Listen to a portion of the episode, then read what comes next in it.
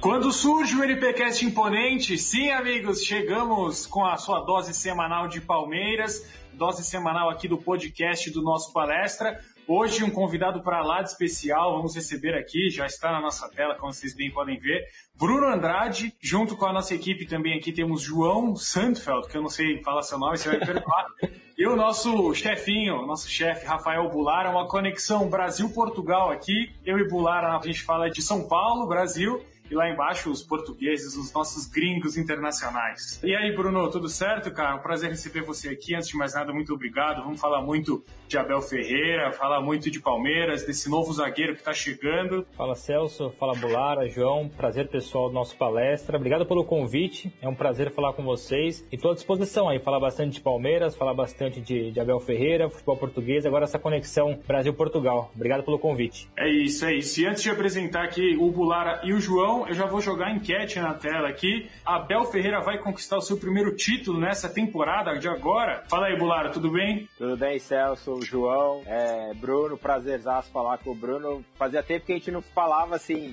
por Só vídeo, mensagem. né? A última vez, inclusive, que a gente esteve juntos foi em Lisboa, em 2016. É. Jogo do Benfica. Exatamente, o jogo do Benfica. Eu fui lá pra, pra, pra Portugal fazer um curso e aí encontramos com o Bruno. A gente teve a oportunidade, ele me apresentou, me apresentou o Estádio da Luz e a gente foi assistir Benfica e Nápoles pela Liga dos Campeões. Nápoles. Exatamente. E falando já sobre Portugal, né, sobre o Abel. Interessante a, a, a, coletiva dele de estreia, porque há muito tempo eu, pelo menos, não via é, um técnico do Palmeiras sentar ali na academia de futebol, e, e, olha que não foram poucos, né, nos últimos anos, sentarem ali e, e serem apresentados, e algum técnico conseguir falar do Palmeiras olhando para o presente e para o futuro. Né? A gente via muito dos técnicos do Palmeiras falando do presente se remetendo ao passado, e é muito bom a gente poder olhar para o futuro, e, e mesmo que tenha demorado passado 11 meses aí da contratação do Luxemburgo até a vinda dele e a saída, que o Palmeiras, na minha opinião, jogou fora aí esses 10, 11 meses, pelo menos agora serviu de lição para o Palmeiras olhar para frente e a postura do Abel me impressionou muito. É, o Bruno pode falar melhor, tem mais contato com esses treinadores europeus aí, a gente tá, tá pouco acostumado, né? Tá,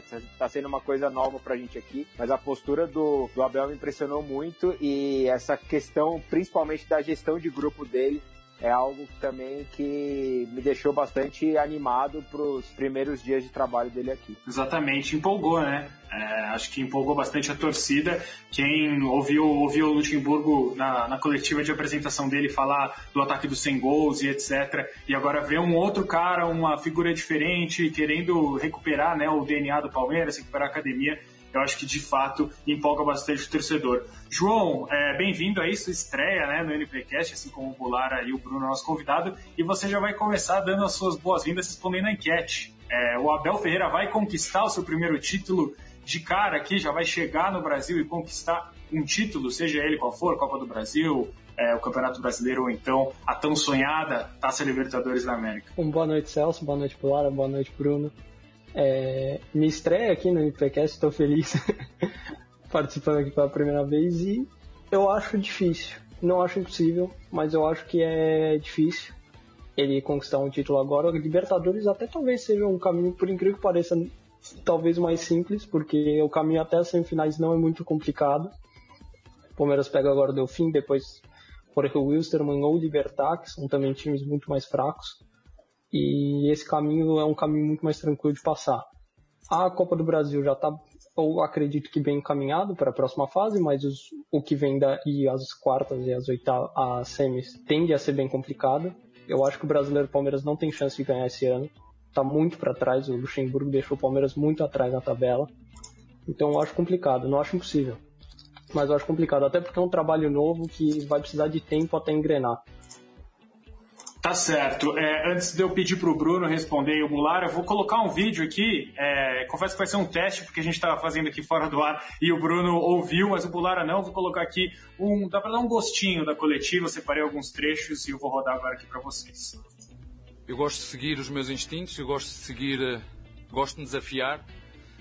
Uh, não foi porque os outros disseram, não foi porque os outros me mostraram foi por única e exclusivamente convicção de que tenho, tenho que, juntamente com o Palmeiras, acrescentar títulos à minha carreira e só estando próximo e junto dos melhores é que isso é possível. Um, e acima de tudo foi isso, foi a minha a convicção e a vontade de querer representar um grande clube. Como disse, fiz o meu trabalho de casa, seguramente como o clube fez ao apostar em mim e muito honestamente acho que gosto das cores verde, verde e branco, é algo que me.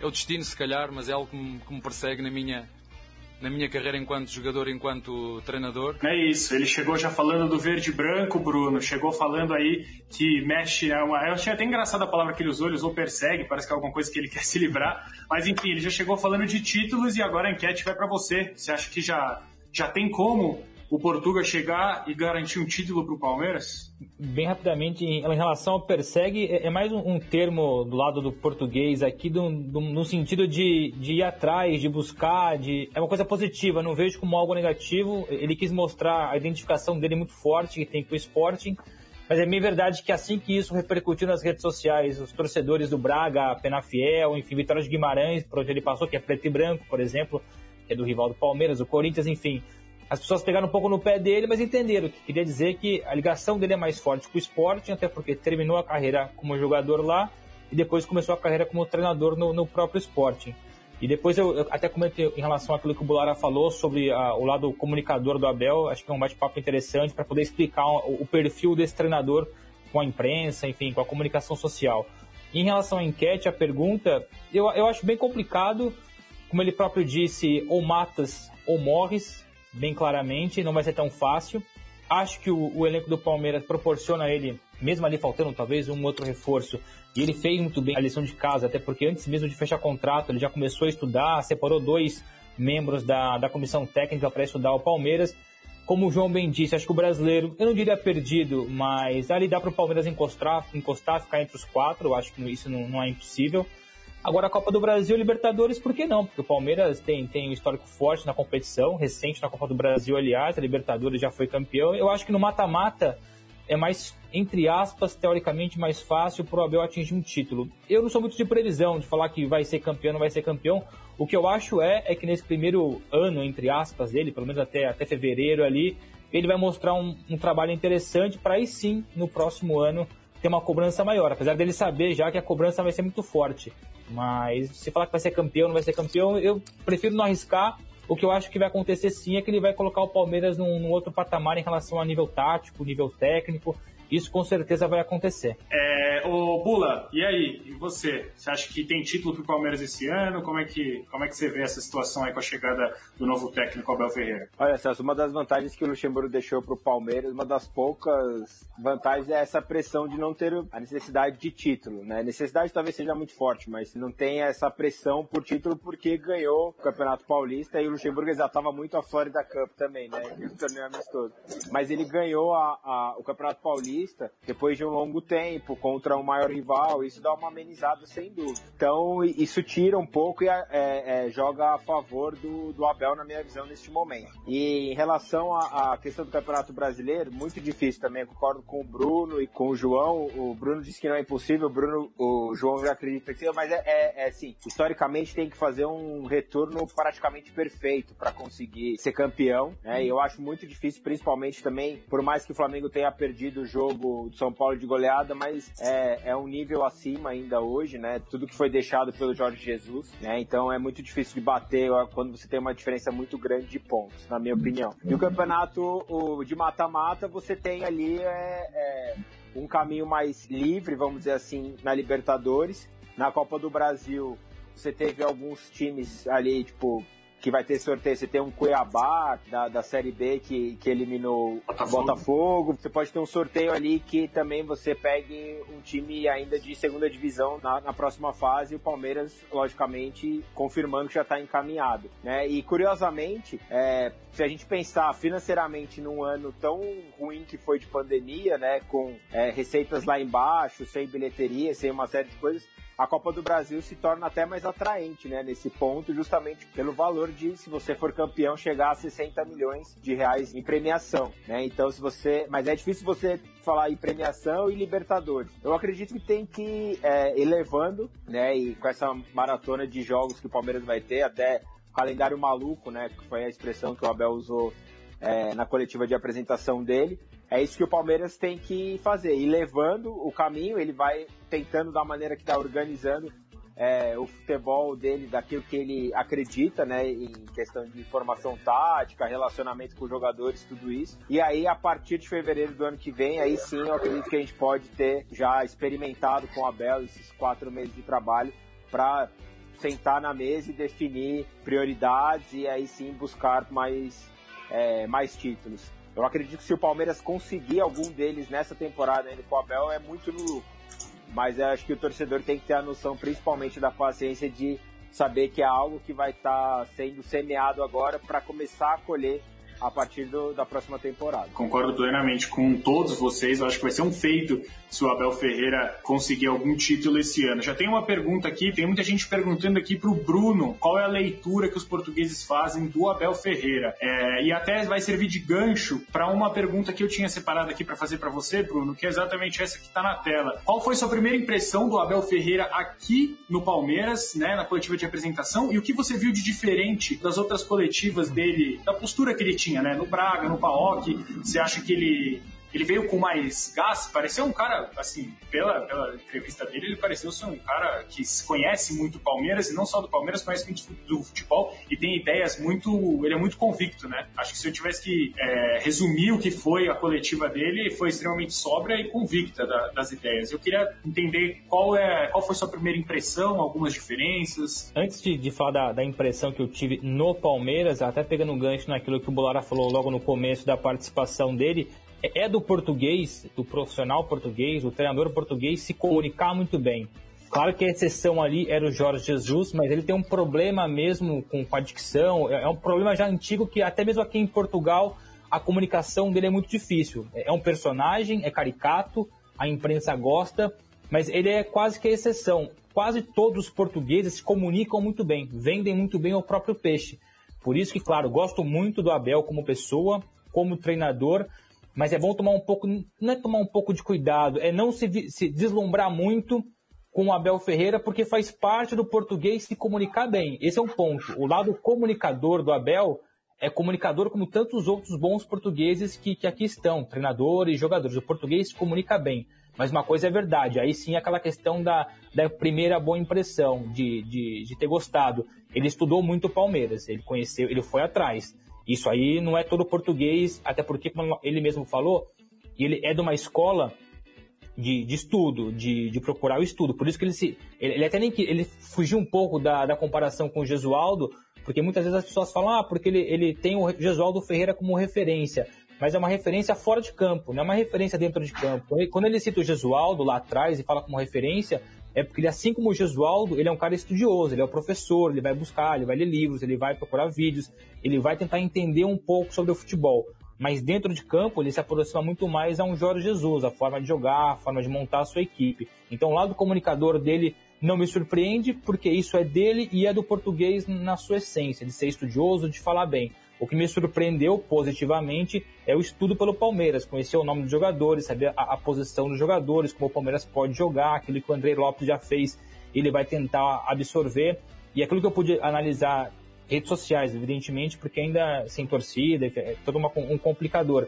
Mas a, a, repercussão que eu vi nas redes sociais entre palmeirenses e entre portugueses foi super positiva. Eu acho que a imagem que ele deixou é muito boa eu só peço para tomarem cuidado com isso. E não é nenhum demérito ao Abel, só estou a, a, alertar que o português se vende muito bem. Eu acho que o Abel, tudo que ele falou é 100% verdade, ele é muito honesto no, no, no, discurso dele, mas é bom tomar um cuidado, não achar que, nossa, espetacular, vamos ver dentro de campo, isso que é o mais importante, dentro de campo. Exatamente, né? O encantador Abel é Ferreira. Isso, é isso. É, é, é, esse é o cuidado, repito, não, é não, não é uma crítica ao Abel, é uma relação de, de deixar claro para quem vê a primeira vez, fala, nossa, o Abel mudou o conceito da comunicação. Não, não, é que o português se prepara muito para uma entrevista. Ele lê muito, estuda muito, procura saber.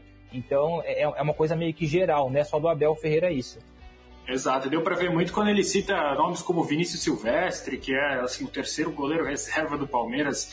É, isso chamou bastante atenção. Eu aproveito o gancho da, da pergunta da, da resposta do Bruno para já lançar para você, Portuga. Ainda é cedo para o torcedor se empolgar com o Abel, na sua visão? Não. É, de fato, a coletiva mostrou um, um treinador preparado, um treinador com ideias, já puxando até o que o Goulart falou, um cara bem diferente né, do, que, do que era o, o ex-técnico do Palmeiras, Vanderlei Luxemburgo. Então, é, puxando já um pouco o que o Bruno falou, essa comunicação do Abel eu gostei muito eu gostei muito. Ele falou que é uma comunicação é característica dos portugueses, mas é um avanço muito grande para o que a gente tinha. Se você assiste uma coletiva do Luxemburgo, a coletiva do Abel, é um patamar acima, né? Mesmo sendo o padrão dos portugueses, o Abel está um patamar acima, pelo menos no quesito comunicação. E eu acho que é um pouco cedo. Ainda não, não teve nenhum jogo, só comandou dois treinos. Tem muito trabalho pela frente, porque o Andrei Lopes estava começando a fazer um trabalho legal, mas ainda não é um trabalho perfeito tá? Pegou uma terra totalmente arrasada pelo Luxemburgo. Então acho que é cedo para se animar. Mas eu acho que é muito difícil não se animar também. Porque o, o discurso do Abel é muito bem formulado, é muito convicto, são ideias muito interessantes. Ele mostra um conhecimento muito bom do Palmeiras, do elenco, da história, que é uma coisa impressionante para alguém que quinta-feira estava na Grécia, chegou essa semana e ainda comandou só dois treinos, acabou de assinar o contrato. Então acho que é cedo para se animar, mas é difícil não ficar animado, não, não empolgar com o Abel nesse começo. E, e, e só para reforçar, eu acho que o torcedor palmeirense tem total direito de se sentir deslumbrado com aquilo que o Abel pregou, porque para quem está acostumado a ver um Luxemburgo, a ver outros treinadores brasileiros que não têm esse perfil de comunicador, de, do lado estudioso, eu, eu percebo a animação do palmeirense nesse momento. Eu só trago uma informação extra de Portugal para dizer que é uma coisa padrão do português se comunicar bem, entender. Sim chegar num, num, novo clube, num novo país e, e traçar metas, tra, traçar a história. Isso, isso, isso é fato, ele foi estudar, ele foi procurar saber, mas o lado comunicador dele, isso aí já vem de longa data.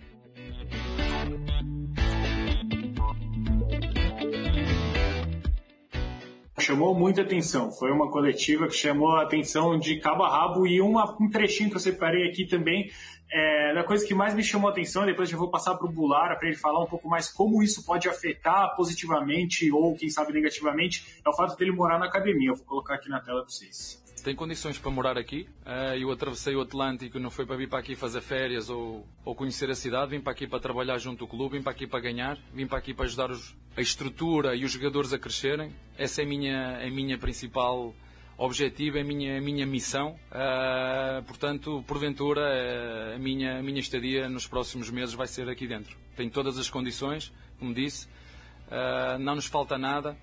O clube oferece todas as condições para os, todos os profissionais fazerem o seu trabalho na plenitude e, portanto, só temos que criar a nossa própria pressão dentro para aguentar a pressão de fora, porque quem está num clube como o Palmeiras só pode pensar numa coisa, é vencer. Não há outra forma.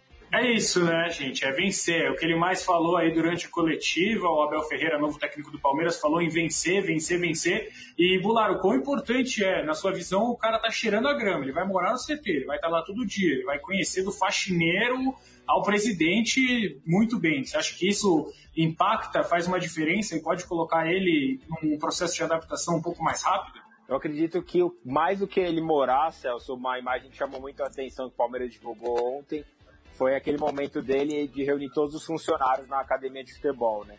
Eu acho que o cara que tem é, a liderança horizontal, assim, né, que vê todo mundo igual, é, ele já sai ganhando muito do que. E ainda mais num, é, num, num ambiente como é o futebol, que as pessoas se deslumbram com pouco, e ele fala muito sobre isso na coletiva dele do ego, também que foi a pergunta até do Bruno Andrade.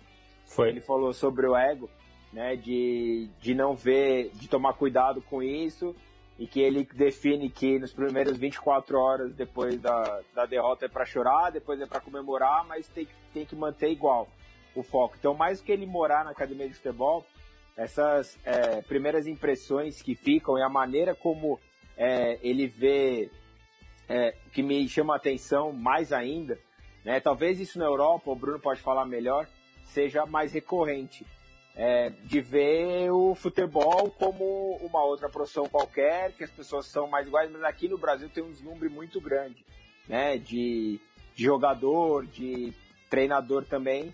Então, quando você pega alguém que vem com, com uma cultura diferente da nossa, que chega com uma experiência maior, com conceitos mais avançados e o cara mostra, te dá uma atitude dessa é, logo, logo de cara, na linha de que é, eu não estou aqui só para ensinar vocês estou aqui para aprender muito com vocês.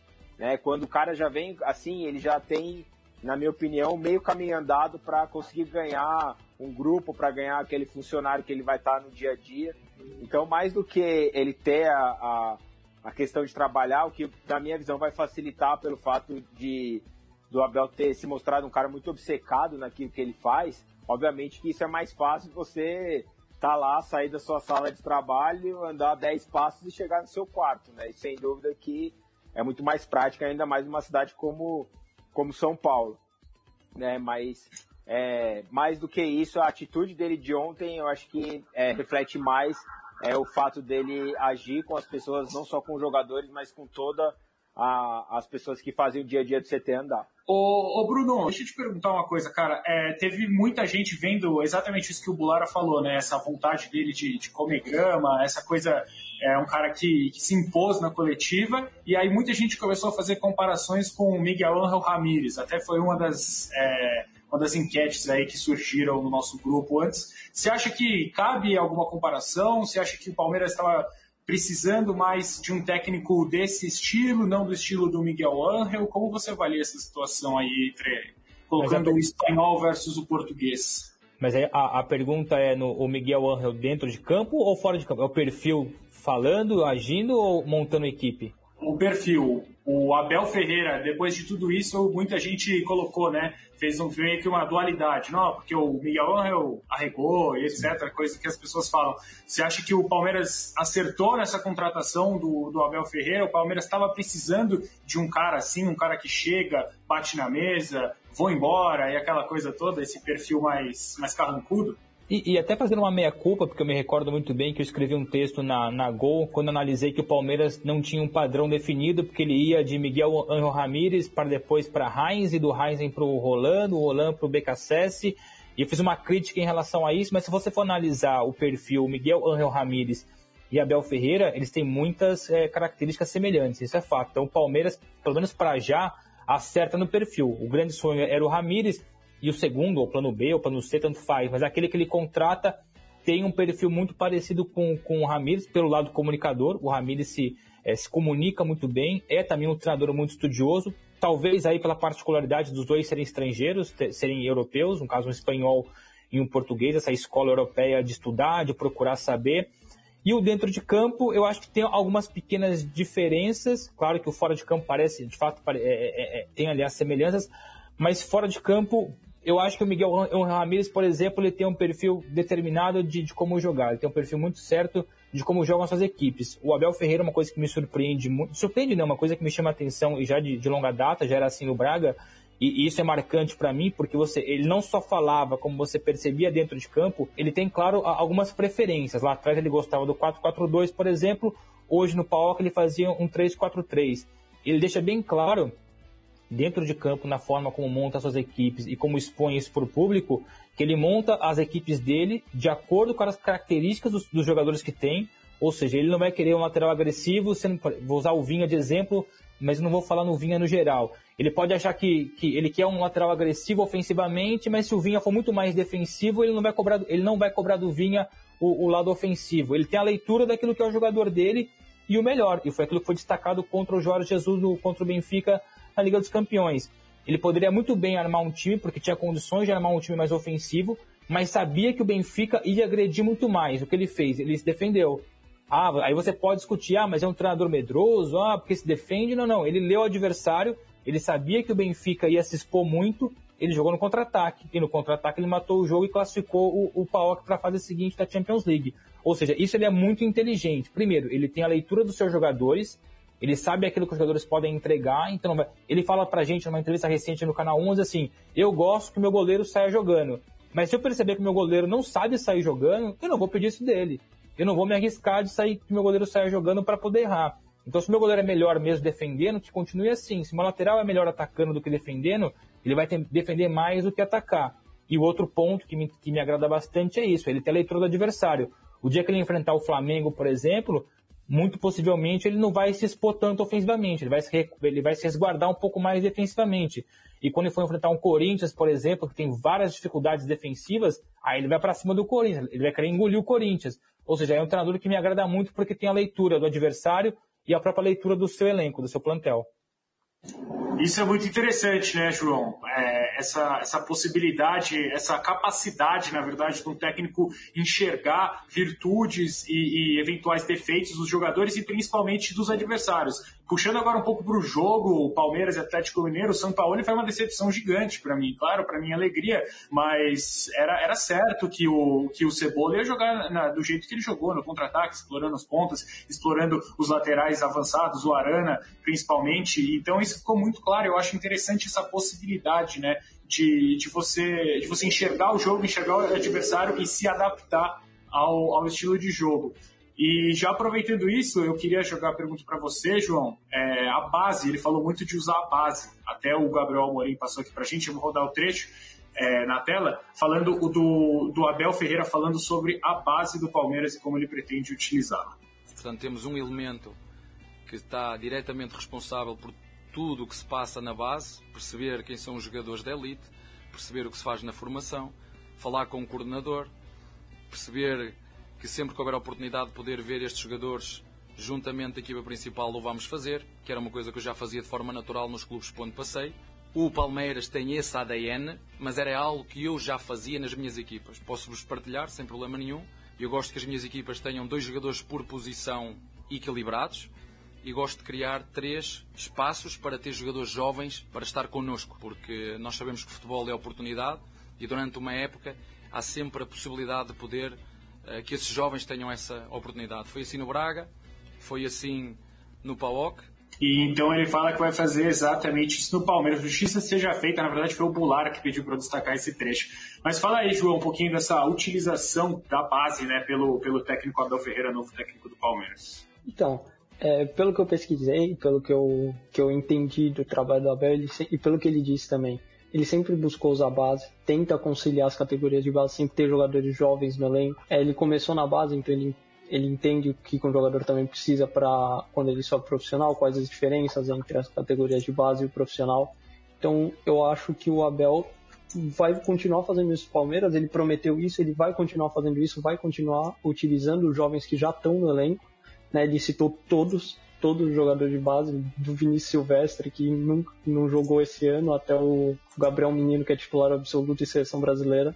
É, ele vai continuar usando esses jogadores e a utilização dele, a experiência dele com jogadores mais jovens também vai ajudar esses jogadores a crescerem e vai aumentar o, melhorar o desempenho deles e também, no futuro, gerar um bom rendimento para o Palmeiras com uma venda. Perfeito. E, Bruno, como você enxerga, aproveitando que o João falou do Gabriel Menino, como você enxerga, como você acha que vai ser a utilização do Gabriel Menino nesse estilo? É, de jogo do, do Abel. Ele falou que não vai mudar muita coisa, que ele ainda vai aproveitar muitas das coisas do Cebola. Eu acho essa uma estratégia extremamente interessante, dado que ele chegou agora, meio de campeonato. Eu queria saber como você acha que o Gabriel Menino vai ser utilizado. Ele vai já implementar uma saída com três, o Gabriel Menino vai ser esse Guilherme Arana, entre aspas, aí do Atlético Mineiro. É, do seu conhecimento, como que esse, esse, essa joia vai ser utilizada aí no esquema do Abel. Uma coisa que o Abel faz muito e fez isso tem a ver também com a formação. Curiosamente, é o jogador que ele formou no PAOK, Micaelides, que é um zagueiro pela esquerda, que tem uma ótima saída de bola e também lateral esquerdo. E com 20 anos, o Abel coloca para jogar no PAOK e depois o Micaelides chega à seleção grega principal. Então tem ali um perfil, coincidentemente, algo que lembra, pelo menos uma característica de perfil com Gabriel Menino. Uma coisa que, diferentemente de muitos treinadores na Europa, que no, no 3-4-3 a saída sempre parte do zagueiro, o zagueiro mais centralizado. Com o Abel, não. Mesmo jogando num 3-4-3, que era o que ele fazia no PAOK, quem vinha buscar jogo eram os laterais. E aí sim caberia perfeitamente com o Gabriel Menino. Por exemplo, não seria o Felipe Melo, não seria o Luan, não, não seria o Gustavo Gomes ah, o primeiro jogador a sair com bola lá de trás. Seria assim os laterais, no caso ou o Vinha ou o Gabriel Menino. Se ele for implementar o 3-4-3, que eu acho que já é um perfil, como eu disse lá atrás, depende muito daquilo que ele observar dos próprios jogadores e, e, e do adversário. Mas evidentemente que ele tem as preferências dele de determinados sistemas. Se ele manter o 3-4-3, aí o Gabriel Menino caberia com uma luva nesse sistema. Se ele preferir um 4-4-2, por exemplo, acho que o Gabriel Menino na, na minha concepção, aí não é nem fazer um, um exercício de, de, de futurologia, mas jogaria mais avançado. Certo é que tanto Vinha como Gabriel Menino serão muito bem aproveitados, porque, como eu disse, o Abel prioriza e gosta que a saída, a saída de trás seja feita pelos laterais. Eu, eu concordo, eu vejo muito o Gabriel Menino também nesse, nesse estilo de jogo. Eu acho que vai, vai ajudar muito ele e acho que não só ele, eu acho que um cara também que vem sendo é, bem criticado pela torcida pode se, se valer desse estilo de jogo, né, o Bulara? Eu tô falando aqui do Matias Vinha, é, queria até saber outros jogadores que você acha que vão se destacar aí nesse, nesse esquema de jogo do Abel Ferreira e queria saber qual é a sua escalação ideal, se você já mudaria alguma coisa, se você manteria, o que, você pensa a respeito? Para esse primeiro jogo, hoje ele já é, deixou claro que gostou do que ele viu no domingo não tem nem tempo muito hábil de fazer né, muitas coisas. Mas tem uma foto interessante do treino de hoje que está dividido, os jogadores do Palmeiras estão divididos, está no, no Flickr do Palmeiras, até o Murilo é, compartilhou, e ele dividiu os jogadores é, no espaço que ele é, vê cada um deles. E curiosamente na lateral direita tá é, o Mike junto com o Marcos Rocha. O Gabriel Menino tá no meio, junto com o Felipe Melo, junto com o Danilo, o Patrick de Paula. Né? Então ele já vê o Gabriel Menino ali com o Zé Rafael, o Ramires, eles já estão mais. Então pode ser um indício de como ele já enxerga o Gabriel Menino nesses primeiros movimentos dele como técnico do Palmeiras. Não por, por isso se... que eu acho, por isso que eu acho que se ele jogar com uma linha de quatro atrás, acho que o Gabriel Menino de fato não vai jogar atrás, vai jogar à frente. Exatamente. Então talvez ele já tenha é, pesquisado antes de chegar as características, já tenha visto na prática, mesmo que seja pouco, mas ele já começa a ver é, é, e pelo menos montar na, na linha dele ali como ele enxerga os jogadores, como eles podem render mais. Então, nessa visão aí, o Gabriel Menino, que é convocado pelo Tite para lateral direita, e que o Cebola disse, né, nos, nos jogos dele, logo depois do jogo contra o Fortaleza, se não me engano, que ele seria o lateral direito, talvez o Abel já pense diferente nesse aspecto, já vê ele como jogador mais é, aproveitado, melhor aproveitado no meio de campo. Né? Então aí já haveria espaço novamente para o Marcos Rocha e para o Mike, porque o Marcos Rocha também está voltando de lesão, não sei se vai ser aproveitado nesse princípio. E tem um outro ponto que vai destacar também da entrevista de hoje, é que ele fala muito da relação que ele vai ter com o núcleo de saúde e performance do Palmeiras, né, para analisar mesmo porque a ideia dele é sempre colocar os melhores para jogar e vai bater muito nessa tecla. É uma coisa que eu vou deixar para perguntar pro Bruno, você que acompanhou mais jogos dele aí em Portugal, mas que, desde a época que ele tá no PAOK, porque o Palmeiras é um dos times que mais substitui, né, desde a implementação da, das cinco alterações. É, o jogo que fez menos foi contra o Atlético Mineiro, que foram três, né? Sempre quatro, cinco. O Luxemburgo quase sempre cinco vezes. Você acha que aqui ele vai conseguir, vai o, utilizar o melhor o elenco ou ele é mais de formar aquela equipe e alterar de acordo com a necessidade mesmo? Bom, tendo em vista aquilo que ele fez no, no, Braga, é muito sinceramente não vou recordar se ele usava sempre as três substituições ou se rodava bastante o, o elenco. O que eu sei agora é que no PAOK, desde que a nova regra foi implementada, ele praticamente todos os jogos substituía bastante. Tinha um 11 dele, a equipe titular muito certinha nesse 3-4-3, que era que desde o final da, da temporada passada ele começou a usar mas daí em diante ele mexia bastante com as cinco substituições. Aliás, ele, ele chegou a dizer publicamente lá atrás que era adepto a isso, até porque em Portugal existiu lá atrás uma onda de crítica em relação a isso. Muitos treinadores portugueses, que é curioso, foi, foi, foi contrária a essa, a essa nova mudança, de trocar só cinco, trocar cinco, achavam que era demais e que isso atrapalhava o jogo, e o Abel foi numa outra linha. Tudo bem que ele não estava aqui, ele estava na Grécia, mas ele se, ele se posicionou quanto a isso e achou útil. Então eu não consigo responder na perfeição o Abel lá atrás em relação à mudança. O que eu me recordo é que o Braga dele, sobretudo o Braga de 2017, 2018, jogava muita bola. Mesmo sendo Braga, dava uma canseira. Claro que chegava nos grandes jogos, tinha ali uma, um, um, problema ou outro, mas o time dele, do Braga, jogava muito bem. O Paok, admito que acompanhei um jogo ou outro, e fui acompanhar mais quando teve que enfrentar o Benfica. Eu fui estudar, até porque trabalho também na, na imprensa portuguesa e me senti obrigado a conhecer o Paok para poder comentar o jogo contra o Benfica, mas contra o Braga tranquilamente. Ele colocou o Braga para jogar em alto nível. Me recordo tranquilamente, por exemplo, que as boas prestações que, que, que, que acabou por acontecer no Braga levaram o esporte a tentar a contratação dele, só que o esporte não tinha condições financeiras de pagar a multa rescisória, na época acho que era 2,5 milhões de euros, mas o Paok quis pagar, o, o esporte não. Então, se é um treinador que atinge o recorde de pontos com, com o Braga, coloca o Braga para jogar bem, chama atenção do esporte, é vendido, porque ele é vendido, ele é comprado pelo PAOK, é um treinador que tem muita qualidade e tem um potencial muito forte. Exatamente, foi comprado, né, por ambos, foi por comprado ambos. pelo Exatamente, foi até a sua pergunta, se não me engano, né, hoje, durante a coletiva. Assim, é, bem verdade que o PAOK facilitou um pouco a saída dele, mas não deixa de ser um, um, um dado que chama atenção. Ele, ele é jovem treinador ainda, mas como profissional, ele nunca foi demitido e, e, não bastasse não só não ser demitido, como foi comprado as duas vezes. Ele pula do Braga para o PAOK com o PAOK pagando a multa e pula do PAOK para o Palmeiras com o Palmeiras pagando, não a, não a totalidade, mas pagando alguma coisa. Ou seja, ele é sempre valorizado, ele não conhece ainda o termo demissão. Massageia o ego. Você perguntou Sim. se massageia para ele, massageia o Ele, ele, ele sabonetou, ele sabonetou. É, mas massageia sim.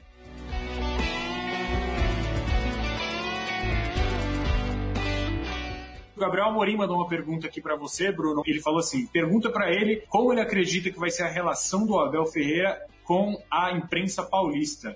E se ele sabe se o, se o Abel tem alguma linha parecida com a do Jorge Jesus, de não deixar ninguém assistir os treinos, de, enfim, aquele regime meio Coreia do Norte, né, que os clubes é, adotaram ainda mais depois da pandemia, ninguém entra, ninguém sai. Assim, já vou até deixar aqui uma frustração minha, é, acho que não faria, não teria mal nenhum os jornalistas irem acompanhar o treino, todo mundo no distanciamento, tudo certinho, bonitinho, mas enfim, eu acho que os clubes aproveitaram a pandemia para para instaurar um regime meio que quase militar, vai, no, nos treinamentos, ninguém entra, ninguém sai. Pelo menos as coletivas agora são, são virtuais, né, mandando as perguntas. Enfim, é, como que vai ser esse relacionamento, Bruno? Conta pra gente aí, que que você, como você acha que vai ser esse relacionamento?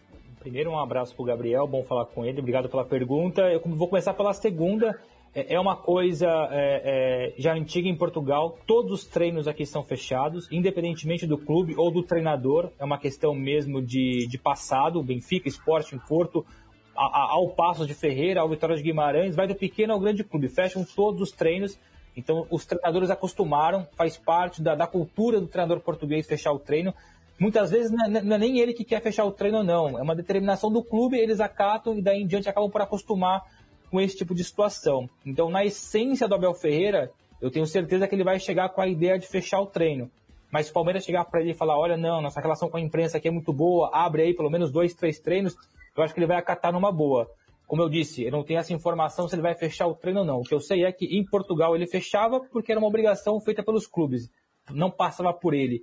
O Jorge Jesus, por exemplo, acostumou a fazer isso em Portugal. O Flamengo até queria abrir treino no Brasil, mas aí era um pedido do próprio Jorge Jesus de fechar. Ele poderia abrir por estar num país novo, mas preferiu fechar. Então eu estou curioso para saber como é que vai ser. Eu só passo informação é, extra que é isso. Em Portugal ele fechava o treino porque é uma questão cultural.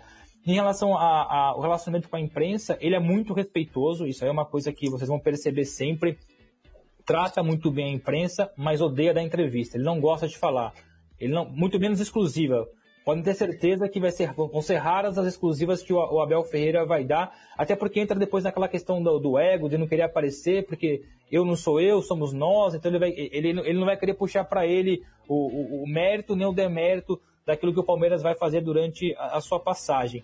Mas nas coletivas, no dia a dia, o relacionamento é dos melhores. Ele respeita muito compreende perfeitamente o trabalho do jornalista. Eu já tive várias conversas com o Abel, é, boas e ruins, sobre o relacionamento com a imprensa. Ele compreende perfeitamente que é nosso trabalho ter que acompanhar treino, que é nosso trabalho ter que querer saber informação, ter que pedir entrevista. Isso ele respeita numa boa. Por isso que o relacionamento com a imprensa será dos melhores.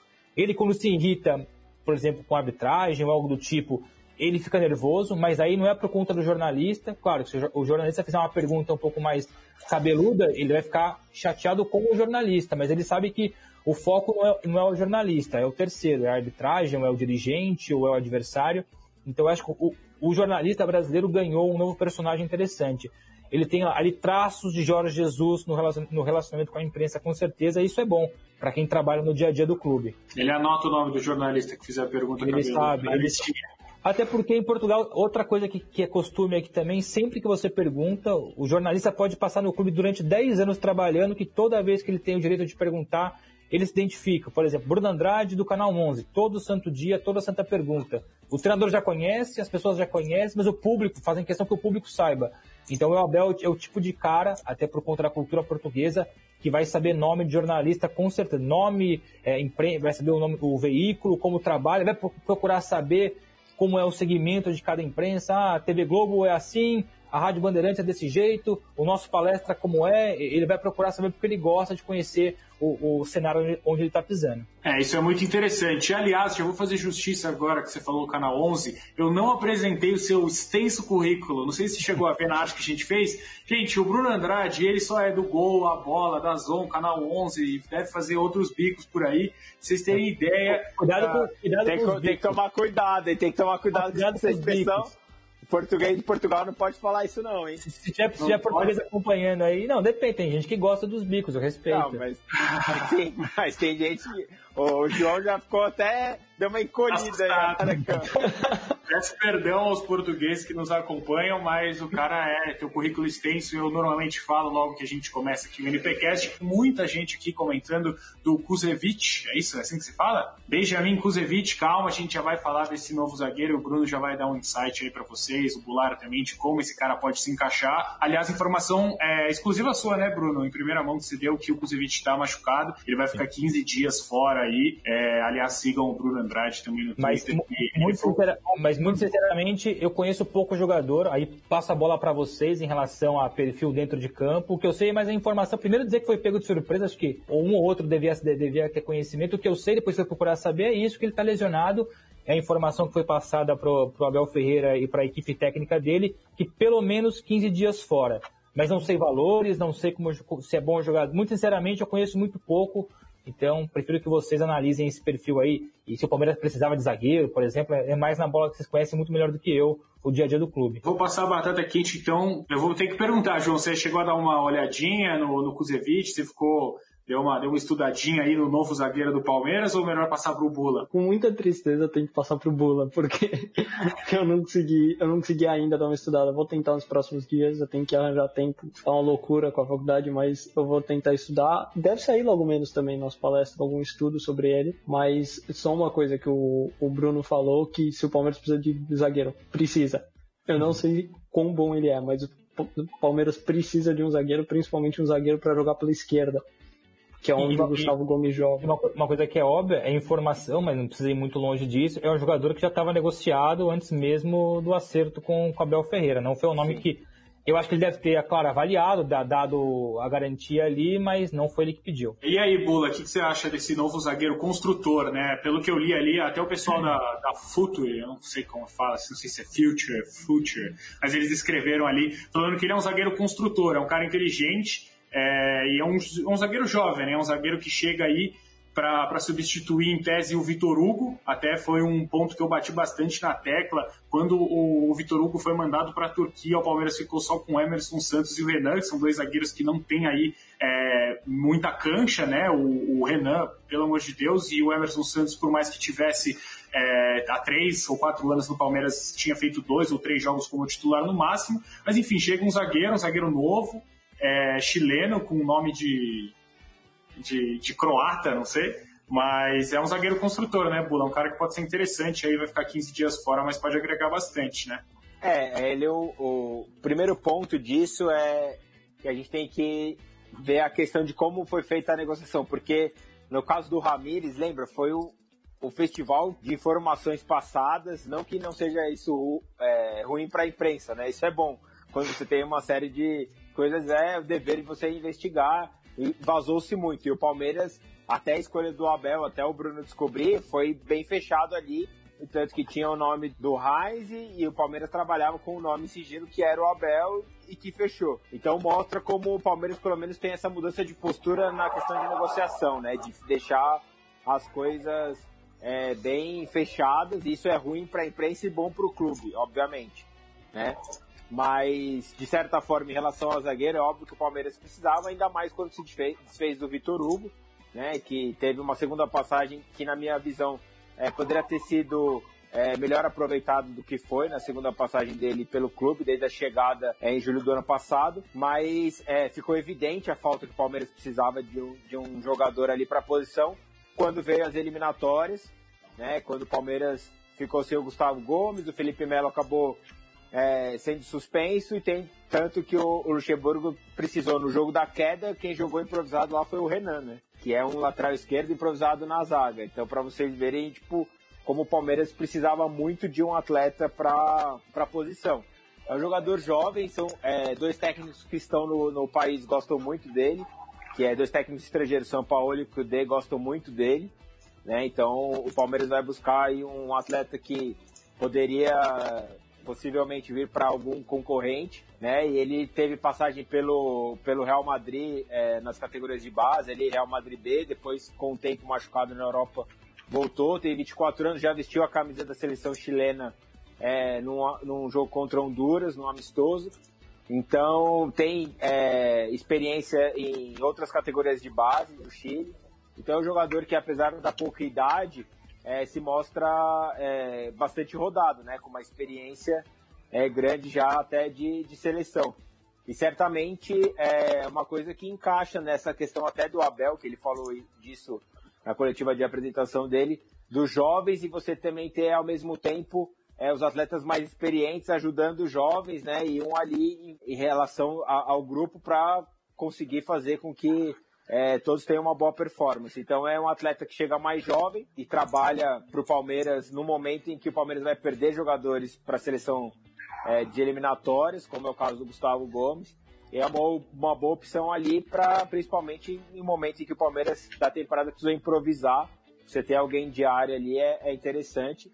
E o Palmeiras, é, pelo menos é, com o, o recurso financeiro mais escasso, né, tem trabalhado pontualmente para conseguir é, atletas para ajustar o elenco.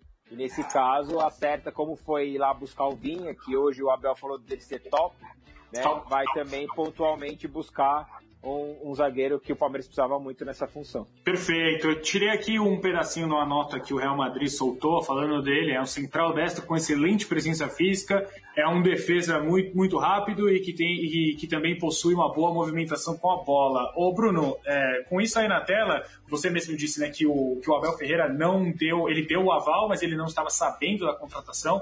Então já fica claro aí para vocês que, que nos acompanham é, que o Abel Ferreira não foi um pedido dele.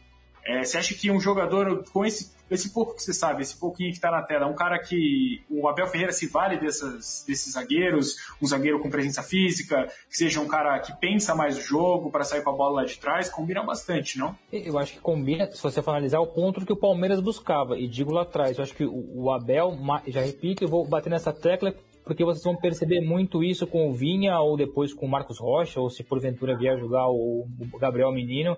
A saída lá de trás, repito, vai ser sempre feita pelos laterais, ou seja, ele não faz questão que o, zagueiro dele saiba sair jogando. Claro que se puder sair jogando, souber sair jogando, é uma belíssima vantagem, mas o zagueiro pro Abel, sobretudo, tem que saber defender, bem na bola aérea, bem no desarme, a capacidade de criação, repito, se, se vier isso, é um extra, é um bônus a mais, é um bônus mas não é uma qualidade que ele faz questão que o, o zagueiro dele tenha. Que o fato de ele não ter sido pedido pelo Abel, acho que não muda nada, até porque um conceito muito português é que o treinador nada mais é do que parte de uma estrutura, até porque os treinadores vêm e vão. O clube define um, uma um, um, ponto de, um ponto de partida. Eu vou apostar na base. Pronto, então eu quero um treinador que aposte na base, eu não quero trazer um treinador que não, que não vai apostar na base. Porque o Abel vai passar, o Abel pode ficar três anos, como pode ficar um ano. Então, se o Palmeiras definiu esse esse, esse zagueiro como, como o, o, próximo alvo do mercado e contratou, é muito porque o Palmeiras definiu uma um, um, traçou um perfil de reforço, seja defensivo ou ofensivo, e daqui para frente vai se adequar àquilo que o Abel pede. Mas é um bom, assim, eu conheço muito pouco, mas para aquilo que o Bulara falou, e aquilo que eu pude, pelo menos dar uma pinçada nas redes sociais e internet antes de começar o programa, é isso. O jogo já passou pela seleção pela seleção chilena, jogava com frequência na, na Universidade, Católica. A Universidade Católica lidera o, o, campeonato chileno. É bem verdade que não se classificou na, na Libertadores, mas conseguiu a, a vaga para a Sul-Americana, ou seja, não é qualquer zagueiro também. Acho que, e como o João bem disse, falou que o Palmeiras precisava de zagueiro, pelo preço que foi, para aquilo que eu pude ler, acho que 2 milhões de dólares, acho que foi algo assim que, que, que eu li, 24 anos, ter passagem pelo Real Madrid, é um bom reforço e o Abel vai abraçar com certeza esse jogador. Só para completar o que o Bruno falou, assim, daquela questão de que os técnicos passam e tem que definir. O Abel vai ter uma vantagem, Bruno, nesse aspecto, porque o Palmeiras definiu uma maneira com o Abel, com a chegada do Abel. Coincide, o Palmeiras né? não tinha isso. Então ele vai ter, ele vai iniciar esse processo. Ele não vai chegar tendo que é, se adaptar ao que o Palmeiras criou, aquele tão falado DNA do Gagliotti, é, ele é criado agora, né? Então ele busca com o Abel é, mudar o que tem sido feito. Por mais que no, com o discurso é, do Luxemburgo é algo que estava sendo feito, a gente sabe que na realidade o que foi feito foi o uso da base, até porque não tinha dinheiro e não tinha mais saída. Precisavam utilizar a base de qualquer maneira em 2020. E, né? Então e, era uma necessidade. E é um conceito europeu. É o treinador que, se, que tem que se adequar à estrutura do clube, à filosofia do clube. Não o clube que tem que se adequar à filosofia do treinador. Então é o clube que busca alguém que tenha aquilo que ele queira. E nesse caso, tendo em vista aqui que o Palmeiras quer um perfil ofensivo moderno e que aposte na juventude, aí casa perfeitamente com, com o que o Abel Ferreira vai entregar. E certamente isso deve ter sido passado para ele, né? Porque, claro, tipo, não. Assim, a gente vai iniciar o processo com você. Você Sim. vai ser o cara que vai dar a, a o pontapé inicial para aquilo que a gente deseja. E, e quando ele fala é, das convicções dele, de tudo isso, certamente pesa, né? E é curioso que eu conversei nesses dias com o Luiz Dias, que foi auxiliar dele no esporte, nas, nas categorias de base, eles foram campeões do Sub-19, e ele bateu muito nessa tecla da, da convicção do, do Abel, né? Das coisas que ele acredita e que ele vai até o final. Ele até brincou, ele falou assim, ele é um teimoso à sua maneira, mas é uma teimosia positiva de, ele não desistir. Então, se ele acredita que aquilo vai dar certo, mesmo que tenha em determinado momento barreiras e que seja mais difícil, ele vai e mantém, se mantém firme quanto a isso até fazer o negócio virar. E, e, ele deixou muito claro isso, né? A postura dele, o discurso dele tem, tem bastante disso, né?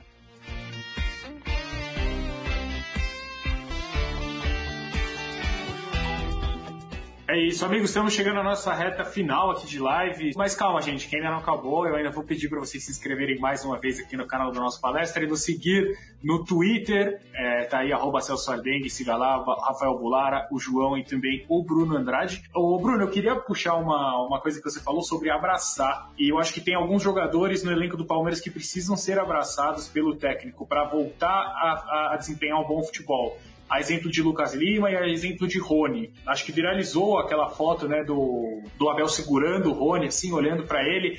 É, qual que é a sua expectativa para tirar esses caras do buraco, entre aspas? O Rony aí vem numa crescente, né? Depois que ele, o Cebola começou a utilizar ele mais como ponta, né? Não como um cara que corta para dentro. Qual a sua expectativa com esses dois jogadores aí principal para a gente ir encerrando aqui a, a sua participação brilhante tenho que dizer aqui na, no NPcast. O, o, trabalho de vocês que é brilhante, gosto bastante. Bom, em relação ao Lucas Lima, primeiramente, acho que ele tem que se abraçar. Ele a si próprio, acho que acima de tudo. Porque uma coisa é verdade, e também tem um pouco claro que o Abel tem muito mais qualidades do que defeitos, aquilo que eu pude acompanhar do trabalho dele no Braga e também no PAOK mas ele tem um defeito, é como o jogador mais velho, o veterano, enxerga o trabalho dele. Não porque ele prioriza a base, a juventude, não, mas porque a, a receptividade do jovem com o Abel é maior. O jogador mais velho, talvez por conta do dia a dia, da forma como o Abel cobra, da forma como o Abel quer ensinar, muitas vezes os mais velhos não, não absorvem, não compreendem, e esse, esse foi um problema que ele sofreu no PAOK. A informação que eu tenho é que os jogadores mais jovens adoravam Abel de paixão no dia a dia. Já os mais velhos tinham um pouco de, de receio,